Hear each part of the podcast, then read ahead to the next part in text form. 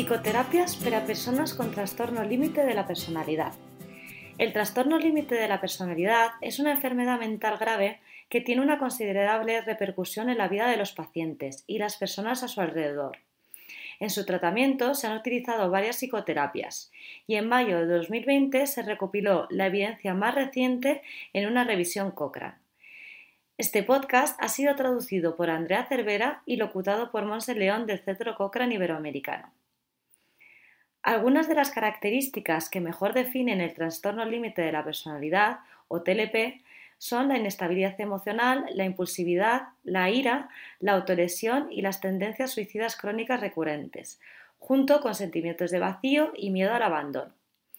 Las personas con TLP también tienen serias dificultades para conseguir y mantener una función social y vocacional y unas 3 de cada 4 personas con TLP acudirán a centros de atención sanitaria.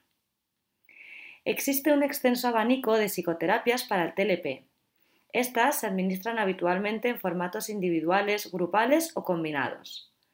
Las más utilizadas son la terapia dialectal conductual, la psicoterapia basada en la mentalización, la psicoterapia centrada en la transferencia, la terapia cognitivo-analítica, la terapia de esquemas y los sistemas de entretenimiento de la previsibilidad emocional y la resolución de problemas. La revisión actual tuvo como objetivo proporcionar un resumen sistemático de la evidencia proveniente de ensayos aleatorizados de todos los tipos de psicoterapia. Se espera poder ayudar a las personas con TLP, sus familiares y amigos trabajadores de la salud mental y a los responsables de políticas y toma de decisiones en general, a que tomen decisiones fundamentadas sobre terapias basadas en la evidencia. Se incluyeron ensayos aleatorizados que comparasen psicoterapias con intervenciones estándares de control u otros tratamientos psicoterapéuticos concretos para personas con un diagnóstico formal de TLP hubo especial interés en los efectos sobre la gravedad de los síntomas del TLP, la autolesión, desenlaces relacionados con el suicidio y la función psicosocial. También se incluyeron varios desenlaces secundarios para estudiar síntomas específicos como la ira, los sentimientos de vacío, miedos al abandono y la depresión crónica, así como los efectos adversos.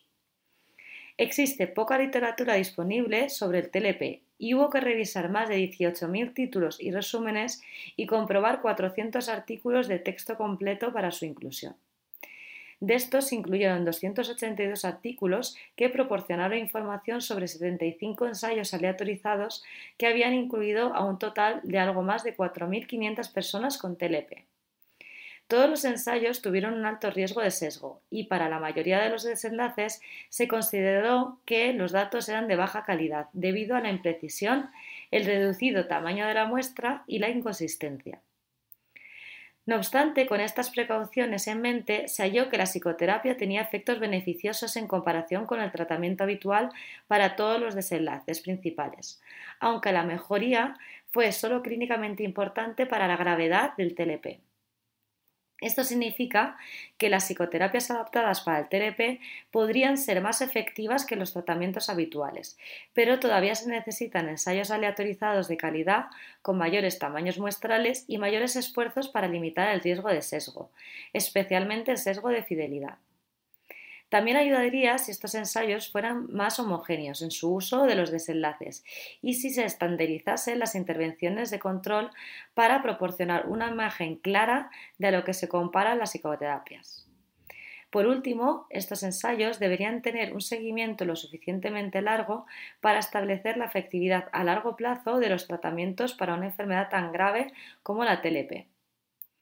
Si desea leer más acerca de los ensayos realizados hasta ahora y estar al tanto de futuras actualizaciones de la revisión, puede encontrar la revisión en la biblioteca cochrane.com buscando psicoterapias y trastorno límite de la personalidad.